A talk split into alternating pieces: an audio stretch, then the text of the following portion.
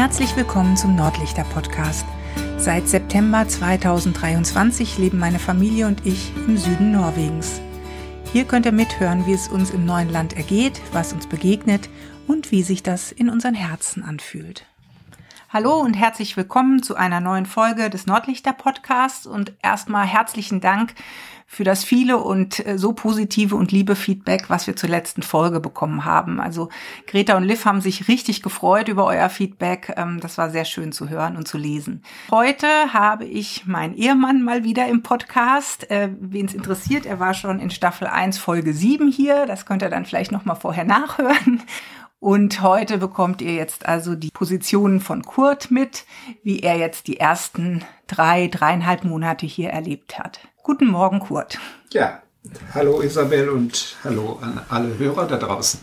Ja, schön, dass du da bist. Wir hatten ja schon darüber gesprochen, wie deine Erwartungen waren, bevor wir hier umgezogen sind. Und ähm, jetzt würde mich mal interessieren, nach den ersten drei Monaten, hat sich das im Großen und Ganzen genauso ergeben, wie du es dir vorgestellt hast? Oder gibt es extreme Abweichungen? Also, wenn ich, wenn ich mich recht entsinne oder erinnere, hatte ich äh, äh, gesagt in, diesem, in dieser Folge, dass ich gar keine großen Erwartungen habe äh, an, dieses, an dieses Land oder diese Stadt, äh, um, um diese Situation oder den, den, das Erleben nicht äh, im Vorfeld zu belasten durch, durch irgendetwas, was ich mir ausdenke oder was ich mir vorstellen kann, sondern ähm, hier der Situation so, so neutral wie möglich, wenn das überhaupt möglich ist als Mensch, dass man da neutral ist, aber ähm, doch doch nicht mit einer vorgefassten Meinung oder einer Erwartung ähm, hier irgendwie den Staat in diesem Land äh, schwierig zu machen oder oder äh, vielleicht dann enttäuschend zu machen, wenn die Erwartungen eben nicht erfüllt werden. Also so, so neutral wie möglich ranzugehen, das war mein mein Ansatz. Okay, und wie hast du jetzt die ersten drei Monate erlebt? Also wie ist es jetzt für dich gewesen? Ähm, ich würde sagen, ähm, durchwachsen. Also äh, und und das muss man glaube ich trennen. Dieses wie stellt sich Norwegen für mich dar oder für uns dar von so einzelnen Situationen wie jetzt zum Beispiel dem Wasserschaden äh, äh im Haus. Äh, äh, das sind natürlich Sachen, die die, die empfindet man auch in, in Deutschland äh, ganz sicher als als ziemlich störend. Und äh, die Abwicklung, das hat ja länger gedauert, auch das Warten auf die, auf die äh, ID-Number. Ähm, ja, das, das waren so, ich sag mal, aber das sind auch Sachen, die hast du in Deutschland ganz genauso, wenn du mit Behörden zu tun hast. Das ist äh, äh, äh, zumal, wenn, wenn das nicht lokal vor Ort ist, zum Beispiel wir damals in, in Hanstetten, die waren, waren sehr nett und das hat immer gut geklappt. Und nur wenn man jetzt, ich sage jetzt mal, was weiß ich, mit Versicherungen zu tun hat, mit dem Rentenamt zu tun hat, etc., dann wird's natürlich zäh. Also von daher muss man das trennen. Was, was waren so die, die einzelnen Sachen, äh, die, die negativ waren, aber die waren jetzt nicht äh, negativ, ähm, weil es norwegisch war oder, oder betraf nicht Stavanger hier, sondern das war einfach so, so etwas, was im Leben halt äh, vorkommt. Und das färbt aber natürlich die Stimmung, ähm, wie, wie, wie man sich dagegen wehren äh, so. Ähm, man kann sich ein bisschen wehren, indem man einen Schritt zurücktritt und äh, innerlich dann äh, das analysiert und sagt, okay, hat eigentlich mit, mit, dem, mit dem wirklichen Hiersein gar nichts zu tun. Es ist irgendein Müll, der halt passiert und man muss sich kümmern. Und äh, das hat aber, das sind einfach Lebenssachen und, und nicht spezifisch. Ja gut, ich meine, es ist ja auch so, gerade dieses Thema mit den Handwerkern zu dem Wasserschaden oder auch den Behörden, äh, das ist zwar ein Thema, was wir ja auch aus Deutschland kennen. Ähm, hier kommt natürlich noch dazu, dass man zum einen ähm, eine gewisse sprachliche Barriere hat. Also man kann es natürlich immer auf Englisch klären. Und ähm, was ich auch manchmal am Anfang schwierig fand, dass man eben die ja die Art der Menschen noch nicht ein schätzen kann. Also äh, sind die jetzt zuverlässig oder oder wie wie muss man das in Anführungsstrichen bewerten?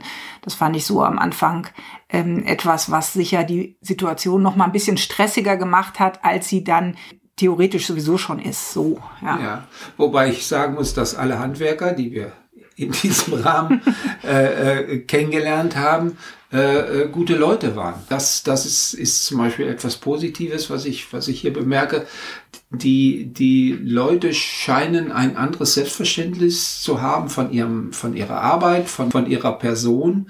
Sie gehen ähm, relativ relaxed an die Sachen ran arbeiten aber äh, äh, durchaus korrekt. Also das ist, äh, äh, das ist so ein bisschen, es hat weniger, der Eindruck ist da, dass es weniger Hektik hat, es hat weniger Stress. Die Leute sind äh, generell entspannter hier, äh, sind äh, dabei äh, praxisorientiert.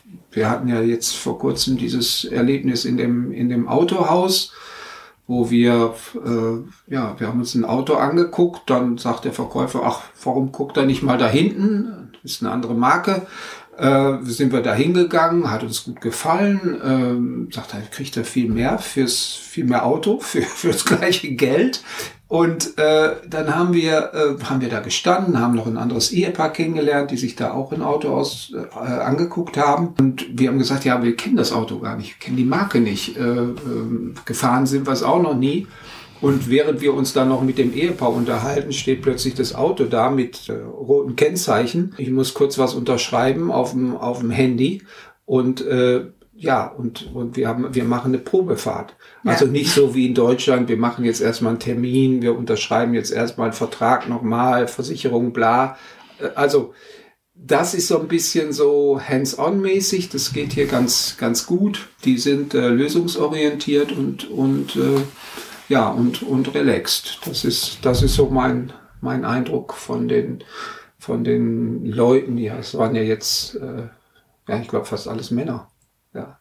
Aber was mir auch aufgefallen ist, die, die Tatsache, dass das, und das finde ich sehr, sehr, sehr angenehm, dass dieses Thema Emanzipation, also du siehst hier äh, eine Frau auf dem Müllwagen, also die hier den Müll ab, abholen, äh, die Möbel, die uns geliefert wurden, äh, ein Mann, eine Frau.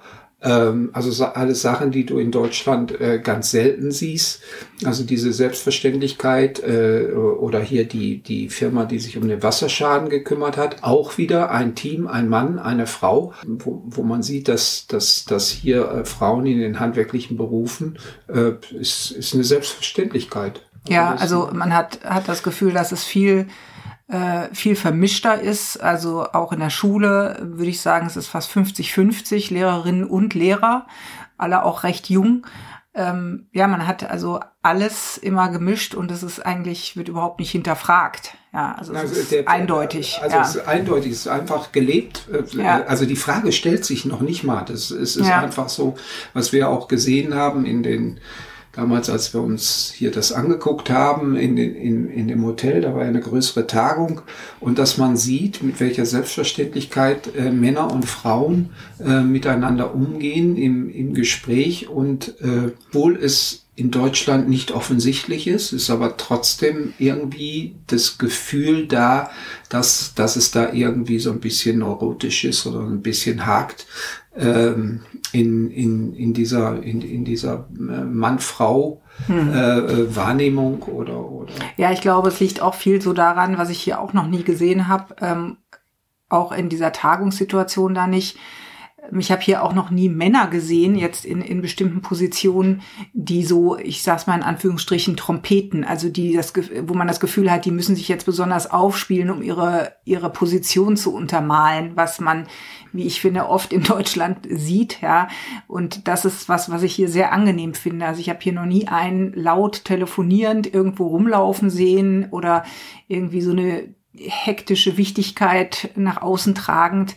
Also das ist alles recht ja. gleich, ja. Ja, die haben, die haben, also Mann wie auch Frau, eine, eine Selbstverständlichkeit in ihrem Auftreten und ähm, das ist, ist angenehm, auch in den Geschäften, egal was. Äh, ja. Bis jetzt in den Lokalen, wir haben noch nie, noch nie erlebt, äh, dass wir so das Gefühl hatten, äh, eigentlich, eigentlich will hier die, die, die Servicekraft äh, äh, uns gar nicht so richtig bedienen oder so. Nein, ganz, ganz das Gegenteil. Äh, eine, eine freundliche, ein freundliches Entgegenkommen. Ja, ja. Das, das kann, kann, man, kann man sagen. Ja, auf jeden Fall. Gibt es irgendwas, was dich jetzt besonders überrascht hat? Äh, ja, und das ist gar nicht offensichtlich. Also dieses, das, worüber wir jetzt gesprochen haben, ist äh, etwas, was man nicht auf den ersten Blick wahrnimmt. Auf den ersten Blick, äh, also nehmen wir, gehen wir mal jetzt von diesen, von diesen Häuschen in dieser, in dieser Gegend, wo wir jetzt sind, mit diesen weißen Fassaden und der Holzverschalung und so weiter. Äh, das ist ja typisch hier. Aber gehen wir davon mal weg, dann, dann ist es eigentlich hier oder es sieht so aus, als wenn es so ist wie bei uns. Also ich sag bei uns in Deutschland. Mhm. Ähm, erst wenn man, wenn man genauer hinguckt, wenn man, wenn man diese, diese, worüber wir gerade gesprochen haben, also diese Feinheiten äh, im Umgang, im Straßenverkehr, nehmen wir den Straßenverkehr, ist alles, also ja, es ist ja hier auch äh, keine Großstadt, aber ich weiß nicht, wie viele Leute hier leben, 100 130.000. Ja, mit einem ja. Äh, Dörfern da so drumrum, ja. ja. ja. Und, und dann fährst du hier durch die Gegend, das ist total relaxed. Jeder, jeder hält sich an die Regeln. Das, äh, also es ist, ist ein entspanntes, wirklich entspanntes Autofahren. Mir, in Anführungsstrichen, manchmal ein bisschen zu langweilig, okay. Aber wenn man es wenn man's wirklich mal so betrachtet, das fällt einem aber auf den ersten Blick gar nicht so auf. Ja, hm. ja, das geht mir auch so, dass ich hier noch nie einen Drängler hatte, nie einen, der gehupt hat, Lichthupe dicht aufgefahren. Also das habe ich hier noch nie erlebt. Ja. ja. Und das, und das sind so, sind so, ja, das sind so, so, so Kleinigkeiten, ähm, die, die man auf den ersten, ersten Moment gar nicht so wahrnimmt. Und das sind Unauffälligkeiten, die aber letztendlich dann irgendwann auffällig sind. Hm. Das ist ja so ähnlich hier wie mit dem Norwegisch. Wir lernen Norwegisch und auf den ersten Blick sagst du, ja, ach, ist eigentlich recht easy. Ja. Und dann erkennst du, okay, also da wird's anders gemacht, da wird's anders gemacht, na, da wird das D gesprochen, in diesem Fall nicht. Hier wird das T gesprochen, hier ist das U wie O. Nein, aber sonst ist es immer O. Nein, aber hier, ja. Also diese, diese, diese Feinheiten, wo du dann sagst, na, oh, ist doch nicht so so äh, äh, easy, wie es sich, wie es sich auf den ersten Blick darstellt. Das ist äh, jetzt mal auf die Sprache bezogen. Und ja. umgekehrt ist es so, dass es aussieht, als wäre es äh, ja wie in Deutschland und äh, ist es doch nicht. Na, Richtig. Das ist so, das ist so der ja, ich muss dazu auch sagen, dass ich da auch recht ähm, froh bin, dass die Liv hier in die äh, norwegische Schule geht, weil wir ja dann doch darüber tatsächlich so wirklich einen Einblick auch hier in dieses ähm, Schulsystem bekommen, was ich ähm, schon interessant finde, weil ich ja jetzt beispielsweise über meine Schwimmgruppe samstags mitkriege, dass da sind ja viele drin, die auch schon zehn Jahre oder länger hier leben, wo die Kinder auf die internationale Schule gehen, aber ähm, das dann eben so in so einer internationalen Bubble bleibt, also wo man wo auch die Kinder im Prinzip keine wirklichen norwegischen Kontakte haben, weil auf diesen Schulen natürlich jetzt keine in dem Sinn norwegischen Kinder sind. Ja, also das finde ich schon angenehm, dass wir da nah dran sind, ähm, obwohl es natürlich für die Liv auch eine enorme Herausforderung ist. Ja. Ja, das ist, ich sag mal, das ist auch das, ich sag mal, was für mich jetzt persönlich die größte Herausforderung ist, auszuhalten und zu sehen, also wie jetzt speziell Liv, weil für Greta hat sich ja nicht viel geändert mit dem Fernstudium, ähm, da zurechtkommt und dann eben auch zu erleben, wenn sie nach Hause kommt und hat eine Krise, weil irgendwas verrutscht ist oder sie sich schlecht fühlt. Äh, äh, ja, das ist natürlich etwas, was, was schwierig ist, weil für uns, ich sag, ist es ja auch jetzt, wenn man ganz klar da drauf guckt, ist es ja so, dass wir letztendlich drei Systeme hier haben, in denen wir leben. Das eine ist das Deutsche, was in uns ist hm. ähm, äh, und, und was weiß ich, wie wir Sachen angehen, wie wir Sachen regeln, wie wir uns absprechen etc. Das ist alles alles gleich mal, geblieben, gleich geblieben. Das da so. Ja. Äh, dann das Zweite ist, äh, dass die meisten Leute, die wir jetzt hier näher kennen, aus dieser internationalen Bubble sind. Also das heißt, ähm, die sprechen Englisch ähm, äh, kommen, sage ich jetzt mal, aus Amerika, aus Schottland, aus England. Ist, das ist das, sagen wir, das zweite System, in dem wir uns bewegen. Und das dritte ist eben das, das Norwegisch, also wenn wir jetzt mit Norwegern zu tun haben. Aber auch da muss man klar sagen, dass das vollkommen abgemildert ist, weil die meisten sehr gut Englisch sprechen. Ja. Und das ist natürlich für uns dann nicht so eine Herausforderung, weil wenn, wenn wir dann anfangen, irgendwie äh, uns mühselig einen norwegischen Satz äh, zusammenzusetzen äh, oder wir haben ihn aus, auswendig gelernt und, und bestellen dann was oder, oder sprechen was an und dann kommt eine Rückfrage. Und dann war's das. Und dann war's das, ja. Dann, äh, dann äh, sind, sind die natürlich äh, äh, immer so freundlich und wechseln ins Englische, was uns dann äh, natürlich in dem Moment äh, die Situation Situation erleichtert, aber uns letztendlich dann auch nicht so richtig äh, brutal zwingt, äh, Norwegisch zu lernen. Das ja. ist, halt, ist halt die Situation. Das stimmt. Ja. Wobei ich dazu sagen muss, ich habe ja jetzt angefangen, also wir haben ja jetzt auch ein äh, Bankkonto beantragen können ähm, und äh, wenn man jetzt dann sich da durchwurschtelt, dann ist es manchmal schwierig zu finden, ob die ähm, Bank oder der Telefonanbieter eine englische Übersetzung der Seite hat. Und dann muss man eben sich da schon durch das Norwegische durchwursteln. Und das merke ich, dass das dann schon anstrengend ist und es eben tatsächlich wichtig ist, die Sprache zu lernen, um dann gerade diese Sachen auch einfacher ähm, abarbeiten zu können. Ja. Gut, letzte Frage. Gibt es etwas, was du an Deutschland vermisst?